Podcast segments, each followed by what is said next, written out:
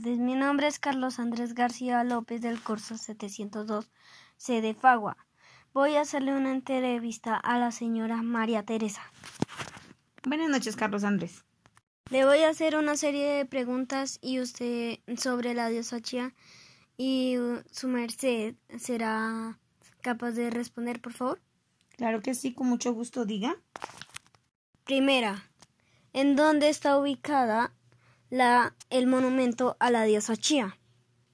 Está ubicado en el centro, en el Parque Central de Chía, eh, frente a la iglesia principal y diagonal a la alcaldía. Muy bien. Segunda pregunta. ¿Qué representa y qué simboliza la, la diosa Chía? Eh, la diosa Chía eh, decían que era la esposa del sol, símbolo de símbolo y protector de los placeres mundanos y también de los bailes y de las artes. Muy bien. ¿En qué fecha fue hecha el monumento a la diosa Chía? Tengo entendido que fue sobre el año 1935. Ah, bueno. Eh, cuarto. ¿Por qué veneraban tanto a la diosa Chía? Dicen que era una deidad que protegía la noche.